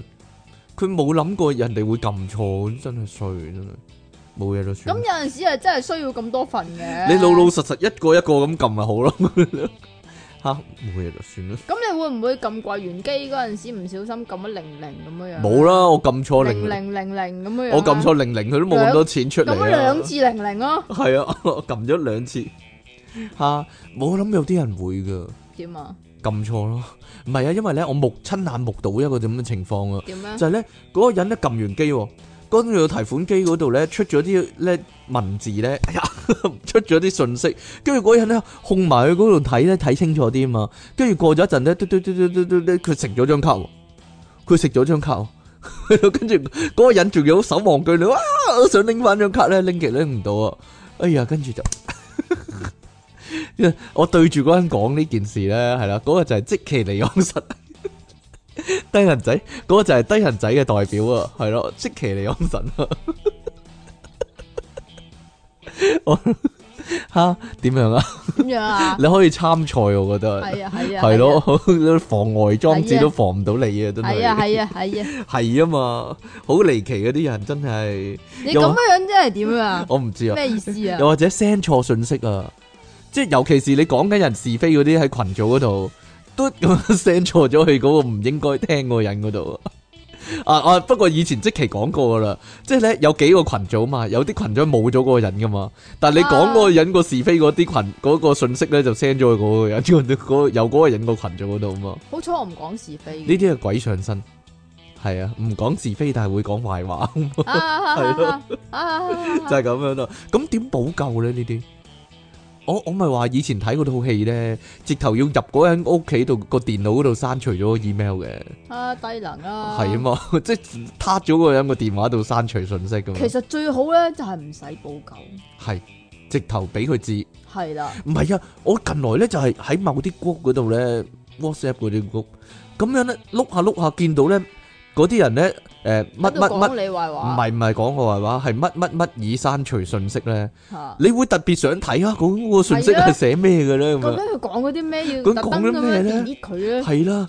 啊，即係黃乜乜已刪除信息咁樣咧，你又睇唔切喎，但係好明顯有啲人已經睇咗咯喎，跟住哎呀死啦，係咪講緊我嘅咧咁樣啦？冇人。你知唔知點解啊？點解？啊？因為你啊，吓成日咧係點樣好咧？衰咧，吓咁所以啲人就會講你咯。係啊係啊係啊係啊係啊，港澳啊，特別港澳啊吓，唔係啊，我成日諗噶，細個咧咪會叫錯老師咧做媽咪嘅，咁點啊？咁會唔會有啲人大個咗咧叫錯老闆或者即係做媽咪或者爹哋咁樣噶？即係大個唔係咗啊翻工嗰時，叫呃錯老闆做老公啊嘛，或者 叫錯老闆，真係都唔定咧，知唔知啫？啊即係透露咗夜嘢啊晚夜晚嗰時係都唔定咧，唔知 啫叫錯啊係咯。咯， 啊系咯，叫錯個秘書，叫錯老闆做老公咁樣，係啊老公咁樣，係係 咯。入咗房，你唔知發生咩事咁，有陣時啲嘢係仲要通常都係最多人嗰陣時就發生係呢，咧，得人仔嗰啲吓。不過有一次幼稚園嗰時咧，有一次幼稚園係呢一世嘅時候嘅幼稚園嗰時啦，係係嘛？你你自己喺幼稚園嗰我陣，叫錯，我叫錯老師做師奶啊！我係啊，我諗咧係好 hurt 啊！我諗 hurt 過叫佢做媽咪啊！我叫阿師奶，跟住我特哦 我登噶唔啦你，係特登啊，哦我唔係特細登細個就已經咁賤格啊 你，我叫錯佢做師奶，我諗佢好唔開心細喎，細個勁口賤啊你，我諗佢唔真係衰開到好唔嘔啊！開心喎。師奶啊，師奶係咯，師奶，哎呀， 哎呀，諗住我媽咪咁樣， 哎呀，老師咁樣啊，係咯，我諗佢好唔開心啊，係咯，算啦。 你你啲你啲學生有冇叫錯你做師奶啊？你啊師奶啊， 你有學低生能啊嘛，係咯。不過我覺得你鬼上身啊！點解啊？不如我講琴日阿即奇唔識嗰啲題目啊， 點解啊？走去學人補習喎，跟住咧有兩條咧三年級嗰啲題數學題咧，我黐線中學噶啦嗰啲。問我點做啊？阿出題 傾哎呀我諗到，但係我唔 sure 係定唔係啫。系系啊，系 啊，因为嗰条系小三噶，系啦，冇理由你唔识噶嘛，有冇搞错啊？好深噶，大佬好深啊，啊黐線噶。就係有五个。大盒哎喎，呀，唔好 嘈啊！五每個大盒个每个大盒里面咧唔有好五个中盒，哎 呀，究竟加加埋埋有几多个盒嗰啲啊？系啦，好啦。好複雜噶，大佬。好鬼複。雜啊，係啊，係啦，跟住落嚟呢，就係同大家呢嘅生命啊有關嘅問題啦，就係呢，有啲人呢，有一條女以上或者一條仔以上嗰啲呢，嗌錯名啊，你啊，嗌咗阿。玲做阿珍嗰啲，嗌咗阿輝 做阿明嗰啲呢，係咯，你自己小心啲啊！咁點破？解呢？呢個情況尤其是做緊某啲嘢嘅時候。係啊係啊。係啊，嗱點破解呢個情況就係呢，你講過啦，永遠都叫 B B 啊嘛。將所有人叫一樣名阿妹咁樣係咯，係啦，將所有人叫阿 darling 咁樣啦係啦，Honey 咁樣咯。，Henry 啊， Honey、Hun、Honey 係啦，亨利唔係啊，全部叫 Honey à. 啊，唔係啊，即即係咧你有會點樣叫啊？我會點樣叫啊？誒、或者全部叫老婆咯，係女都叫老婆咯，係女都叫老婆。哦係女都叫老婆咯，咁得唔得？係 咯，或者叫全部叫 darling 咯，係咯，好核突 啊！吓唔係咁 點啫？全部叫，全部叫，好似阿即奇咁樣，全部叫阿慧咯，慧咁樣咯喂，係啊，喂喂，咁樣咯， 喂，我諗緊啊，如果有朝一日真係發現咗咧，出嚟講數喎，跟住咧嗰個男仔就會咁講啊，嗱，打領你冷靜啲先，然之後擰轉頭，阿打領 你唔好嘈住先，然之後嗱，阿打領大家咧平心靜氣可以拆掂佢，然之後電話響起，喂，打領啊，我依家同啲打領講緊數啊，咁樣 咯。你講過啦，我講過啦咩？有冇搞錯啊？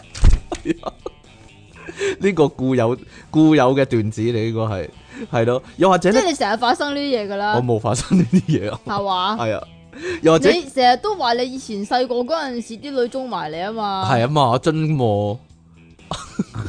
唔係啊，都好擔心另一個情況，記住我一齊做過嗰啲嘢咯，即係你記唔記得？你記唔記得咧？嗰次咧，我哋一齊去睇《星球大戰》，跟住嗰條女話：我同你冇睇過《星球大戰》喎，你係咪記錯第二個嗰啲啊哦，？我知啊，咩啊？你跨界啊，系啊，跨咗界咯，係咯進入咗進入咗另一個平行時空。唔係呢個都係有破解方法，但係你就辛苦啲。係嘛？係啦，如果睇戲嘅話咧，同完阿 A 睇，同有完同阿阿 Darling B A 睇，仲要同阿 Darling B 睇埋同一套戲咯。嚇或者你同佢去完海洋公園，你就要同另一個都要去海洋公園咯。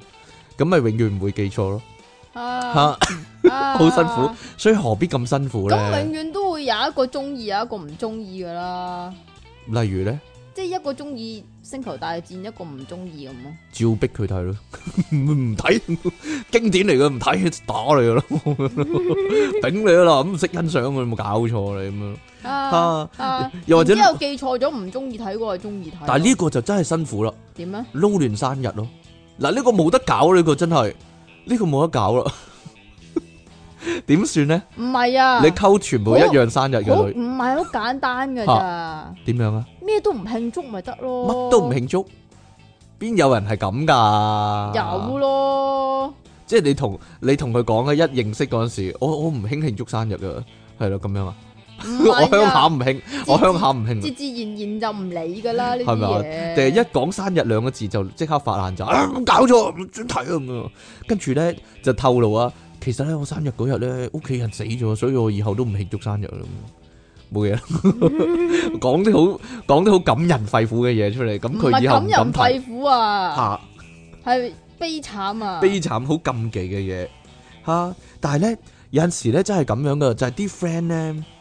如果咧突然間發神經咧，性情大變嗰啲咧，跟住咧過咗第二日咧又正常翻喎，又好似平時咁喎，咁係咩情況？可能佢真係鬼上身啊！你咯，我 你啊，通常嗰哦你個，咯，通常嗰個係你，我正想講係你你啊啊，你啊， 嗰個，突然間發神經，其實唔係鬼上身，可能係姨媽到都唔定啊！哇，咩嚟個？鬼知你啊哎呀你整啲污糟嘢落嚟。咪你成日台嗰啲都有好多污糟嘢噶係啊，就係因為咧，有啲人咧，即係除咗我之外嗰個人咧，有陣時咧會咧熱愛撩鼻屎啊，所以哎呀，講到周圍都係啲污糟嘢就係咁嘅原因。哎呀， 整人 啊，唔係，我聽講有啲人咧就係、飲醉咗酒嗰陣時咧，啲英文突然間好流利啊，即係全英文對白咧，冇唔講中文嗰啲咧，即你係句 yes 好流利係咪？ yes 有啲鬼上身，呢啲真係鬼上身啊！冇嘢就算啦。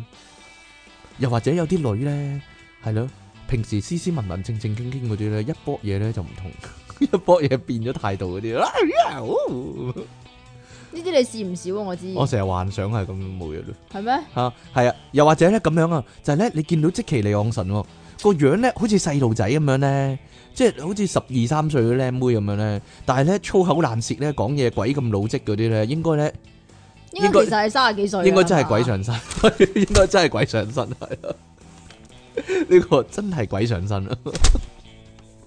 即係有陣時我見到啲僆仔僆妹咧着住校服咧，即係擔住支煙咧，好老成咁樣咧，好老好好似老手咁樣咧，應該都係鬼上身嗰啲。冇嘢啦，算啦。你見過最細個係幾細個食煙啊？小學咯，咪就係，咯，嗰啲真係好似鬼上身咁樣，似咩？唔知道啊，即係唔係唔係你上網睇嗰啲喎，係你親身見喎，係咯，親身見到嗰啲咯，係咯，打邊爐咯。打邊爐打邊 爐咯，喺喺個垃圾桶旁邊嗰度，就係、咁樣啦。喂喂喂喂喂，出體傾送出冇㗎啦，冇噶啦，因為好多來信啊，你睇下我啲聽眾咧，有 你我哋有強強力嘅武器，我啲聽眾咧，阿即奇啲聽眾應該話，唔係你啊，落樓梯踩胸部算唔算鬼上身咧？即奇成日都係咁啊，平地撲街啦，或者係咯 明明平地喎，行行下，突然間咁樣中向前喎，你唔會噶，點解會咁咧？但係你唔會咁噶。即其話個地好絕喎，突然間， 突然間講一個地嗰下好你知唔知絕啊。點解啊？點解咧？連地下都中意我啊！係啊，連地下都棘一棘你啊，真啊！哎呀， 出體傾送出伏特加一杯啊！我浸過， 你浸過㗎？浸過係啦，大家品嚐一番。即其利昂神送出，剃鬚膏一支啊！係啊，大家其實我可以真係好想買一支俾你咯。係啊係啊係啊係啊，你我自己搞啊。嗯我去到邊去到邊整到邊係嘛？唔要係叫你剃鬚啊，係啊。叫你整個廁所啊！ 系啊，即其利昂神死里逃生，爆炸私人上，哎呀， 做要咩啊？講到幾時啊？冇唔系讲呢单 啦，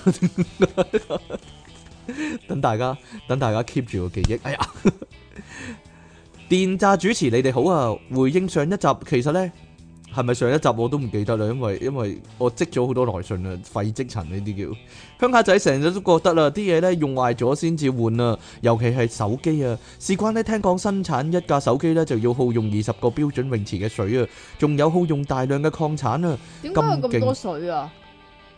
因為電解嗰啲咯。電話都冇水嘅，係啊，因為要清洗嗰啲零件嗰啲嘛，真係咧冇乜事咧都唔好換手機啦。唔知你哋又係唔係咁諗呢？講開手機啊，可能好多城市人都認為啊，新款手機銷量越高就越好啦。但我鄉下仔就相反啦，新手機呢銷量高就意味舊手機其實壞得快啊。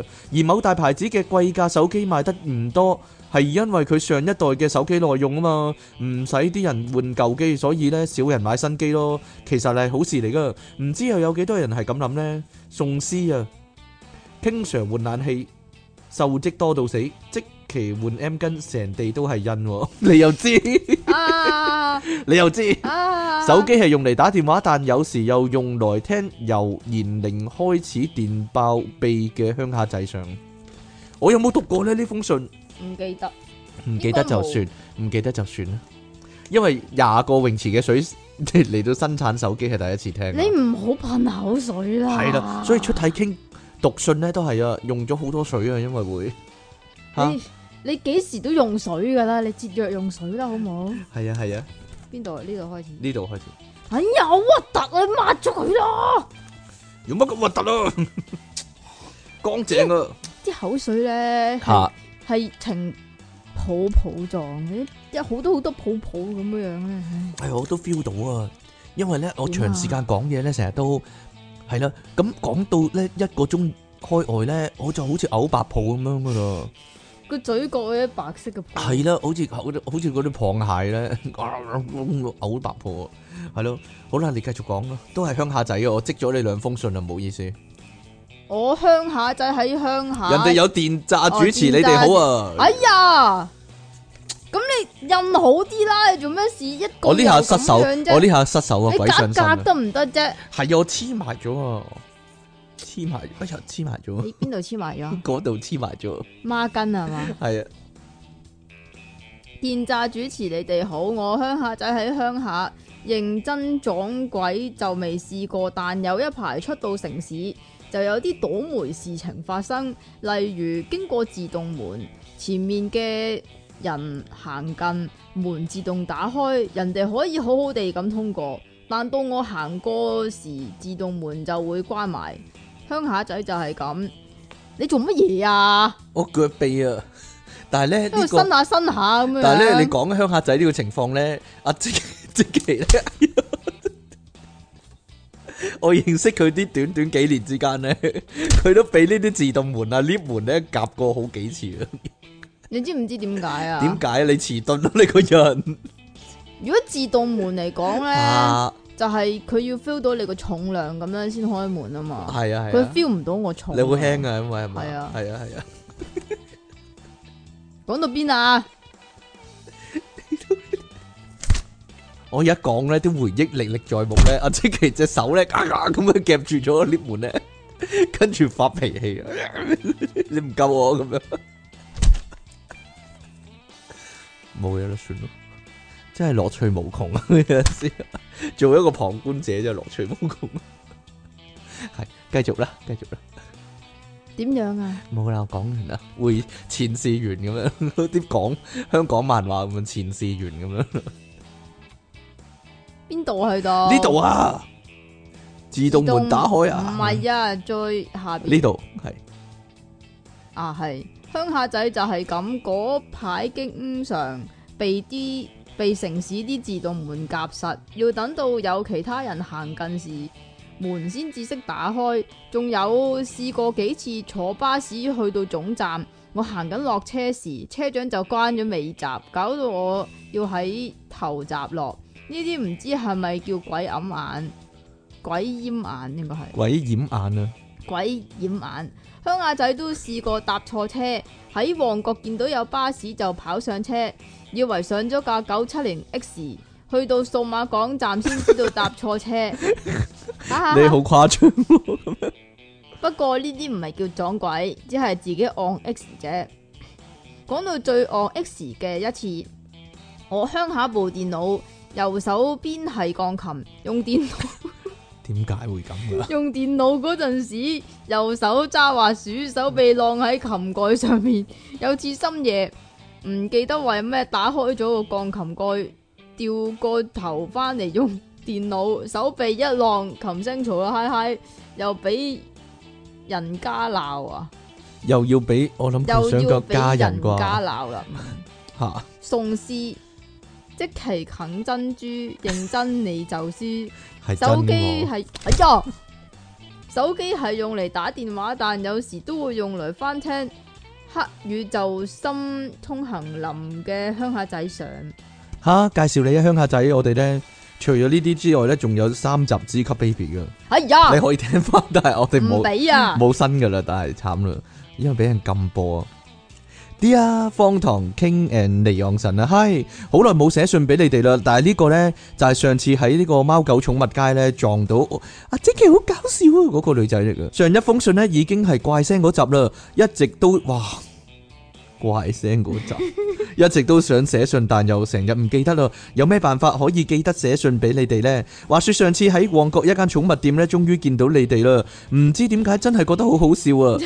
一直笑個唔停啊！我想問下尼昂神點解同我影相嗰陣要戳起個樣，冇嚟笑容，傷害我弱小心靈呢？嗱，俾人話啦，嗱，即其懶型咁樣，成日 都你學下出體傾啊，平易近人啊嘛， 但係唔同你影相咯，係啊，講翻個題目先，即刻俾啊！係啊係啊，講翻個即題刻唔目開先。心啊！鬼上身啊嘛！有一晚呢，我同個 friend 去食圓乜啦，唔知點解我哋兩個都不停將圓乜講咗做其他名啊，圓例如乜啊吉野乜元氣啩，或者無印良乜啦。但係呢，嗰下我個腦真係諗住圓乜噶喎，最得人驚係我哋兩個都係咁啊！最後醒翻首詩，即其尼昂神，瞓覺係神人肥毒宅上喎，啊笑都唔笑下話你影相嗰時，啊，哎呀係咁噶啦，啲人唉真係點樣啊啊？做 咩？我影相唔中意笑嘅，係啊係啊係啊係啊係啊係啊一個西面西面上嘅一個。唔係應該點啊？如果各位吓即係如果同出嘢傾影相會點啊？淨係見到佢啲牙笑咯，騎騎咁咯，啲牙又唔齊喎。係啊係啊係啊， 齊過周小祥，你咁樣噶？我尊敬佢啊。 咁係啊嘛，但係呢個係事實，冇辦法啫。你真係衰到嘔啊！係啊係啊，好啦，繼續唔該。 King Sir 即其神，今日我要公開我個朋友嘅一個鬼上身經歷。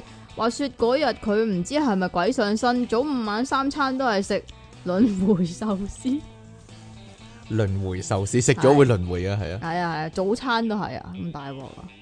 加上三餐之間又睇咗幾場黃金戰衣水痕合，如果唔係鬼上身，我都唔信佢會做呢啲令荷包急性肝硬化嘅卡人卡事。入翻正題先，我都有鬼上身經歷喎、嗰一日即係邊一日啊？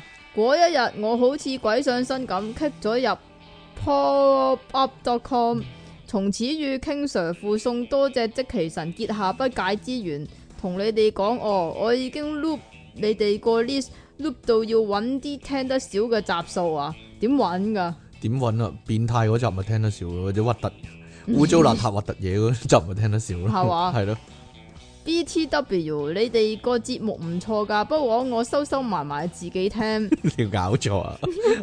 介紹俾人聽嘛，係啊，以下送上詩一首，即其離岸神俾珍珠客雲，紅豆豆小朋友上。我諗咧，啲珍珠要持續到幾耐我先冇我唔呢？提都有人提，我諗我唔提啦，我今日冇講噶啦呢樣嘢， 我今日冇講噶啦， 人哋講噶咋啦， 人哋講噶咋啦。兩位節目主持人，你哋好啊！是咁的，有一次坐地鐵響太子翻觀塘屋企喎，上車無聊咪打下爆裂糖果咯。突然迷迷糊糊之間呢，我聽到下一站係北角啊！嗰一刻個人呢，突然醒一醒啊，自己嚇咗一聲，就即刻衝出個門口啦。明明啱啱先響太子上車，點解無啦啦咁快就去咗北角嘅？諗翻起我連響油塘站轉車去北角嘅記憶都冇咗，一啲印象都冇啊！成件事覺得好奇怪啊！ 不過呢，咁我又冇嘢喎，咪死死地氣轉翻車翻觀塘咯。請問兩位節目主持人，我係咪鬼上身啊？又或者搭搭下車出咗體啊？定係俾外星人捉咗去配種呢？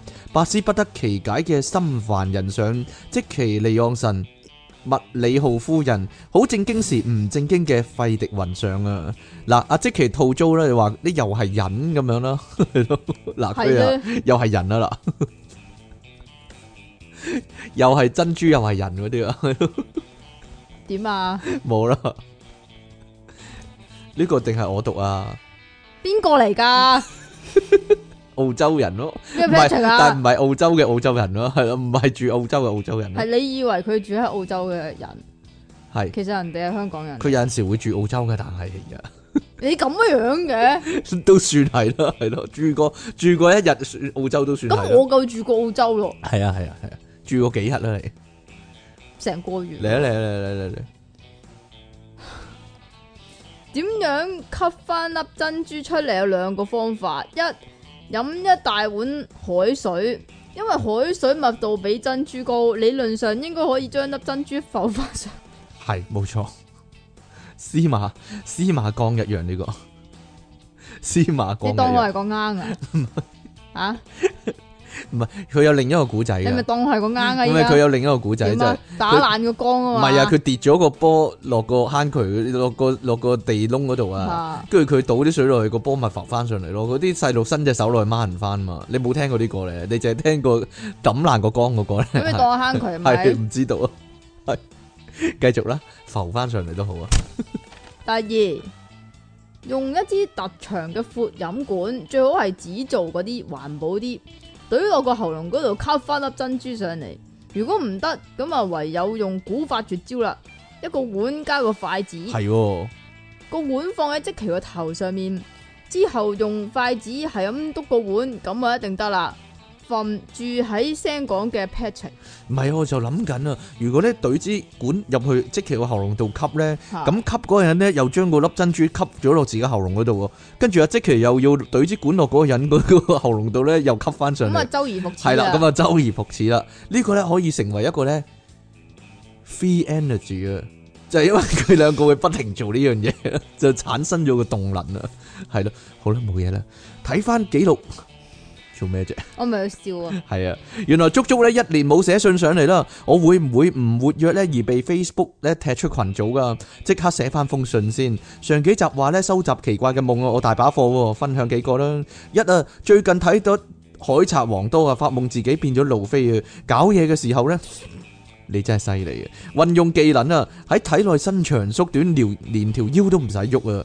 發夢咁係喎，咁虧你諗應得該到，就應該好多啊鹹濕軟賴漫，賴嘅，好多鹹濕漫畫用咗呢個係嘛？巧啦。第二啊，發夢咧俾喪屍圍啊，逼到入一間咧冇門嘅房入面啊，彈盡糧絕喎，藥草又用完，説時遲那時快，第二波攻擊又嚟啦。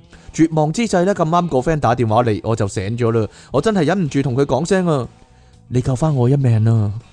第三啊，有一排減肥呢，日常食得比較清淡啊。之後發夢呢，阿妹負責煮飯啊，點知上台嗰啲呢，全部都係菜啊，西洋菜啦、 生菜啦、白菜仔啦、芥蘭啦、西芹啦，肉都冇條啊！我當堂嚇醒咗啊！好啦，講住咁多先啊。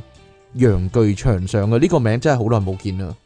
楊巨長，我記得呢，楊巨長以前呢，寫封信嚟呢係老年咁長嘅，仲要咧好離奇咧，頭頭同尾係夾唔翻埋嗰啲咧，完全無厘頭嗰啲古仔係咯。好啦，多謝你啊，寫多啲信嚟啦，我哋好苦悶因為，如果你哋唔寫信俾我，咁即係咩意思啊？咩嘢意思啊？即係要寫一啲頭同埋尾夾唔埋一齊嘅信俾夾得埋都得嘅，係咯。小朋友馬高你都係啊，好耐冇寫信俾我啦，你啊，係啦。啊系啦，期待你哋嘅來信啦。好啦，咁我哋咧今日咧去到呢一度啦。诶、因為咧令到即其利昂神咧好困擾啊！你哋唔好再提珍珠啦，以後都唔准再提啦。係啊，但係咧，通常我咁樣一講咧，一百封信都有珍珠。係啊係啊直頭又或者咧啊啊！我記得啦，乜我嘢呢度有啊？封實體信啦。又或者突然咧，間嘅，有聽眾咧會唔會咧喺個哇哇哇！你搣得小心啲啦，喺個信封度咧寄夾咗貼粒珍珠貼郵票係咯，寄粒珍珠過嚟俾我哋。我讀一讀啦，呢個好感人啊！因為 咧，我有個有個學生咧，佢係我哋聽眾咧，又咁佢係澳門嚟噶，咁佢寫咗張卡俾我哋啊。出體傾 and Jacky，聽你哋嘅節點目解要 check 嘅？是但啦，聽你哋嘅節目已經很多年啦。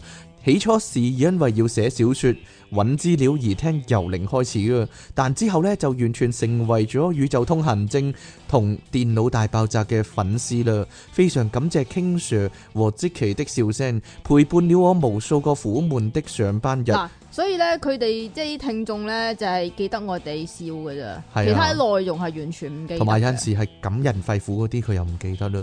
同和進入夢鄉的前夕啊，祝節目越做越受歡迎，收聽率爆燈，打救全人類，稱霸苦悶人類 Sophie 啊！二零一九零三一五啊，多謝你好感人嘅信啦、仲有呢度呢，仲有啊呢度啊，誒、佢寫咗詩俾我哋，因為即其利昂神笑料日日新係啊。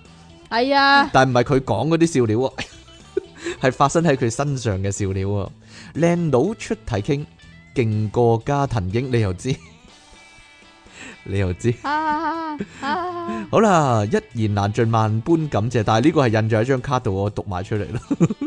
好啦，多謝你啊，Sophie 啊，我會繼續努力啊，即期都會繼續努力咧，製造多啲人生嘅笑料俾我哋噶啦。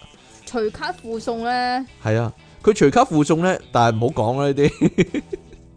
佢隨卡附送，即係俾我哋嘅贊助啊，係啊，我哋都收到晒啦，多謝你啊，冇記失啊呢啲，係係一啊張紙幣嚟 嘅一。張紙幣，咁然之後咧，我同出嘢傾咧，就好平均咁樣搣開佢，咁就分咗佢啦。分咗嘅，係 冇辦法啦。你做咩談上頸唔啊？談上頸冇辦法啦，係啦，咁啊多謝各位咁多嘅來信啦，好好好耐冇試過咁多來信啦，係嘛？但我儲埋，因為因為之前大串燒啊嘛。嚇係咯，同埋之前又講啊，即其咧珍珠嗰啲咧，成用咗成集嚟講，係啊！係 啊啲人唔知，點寫信嚟啦。係終啊於咧，都係寫珍珠啦。啊終於佢就寫俾你啦，係係啦。啊係 啊係啊！其實咧，即其又點止珍珠咁簡單咧？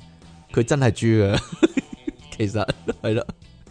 好啦，咁我哋你咧特登收埋晒啲紙，係唔豬咯。哎呀，咁我哋咧下次節目時間再見咯喎。下次咧就係到即期準備啲新聞俾大家，係啦，準備啲精彩啲嗰啲，記住。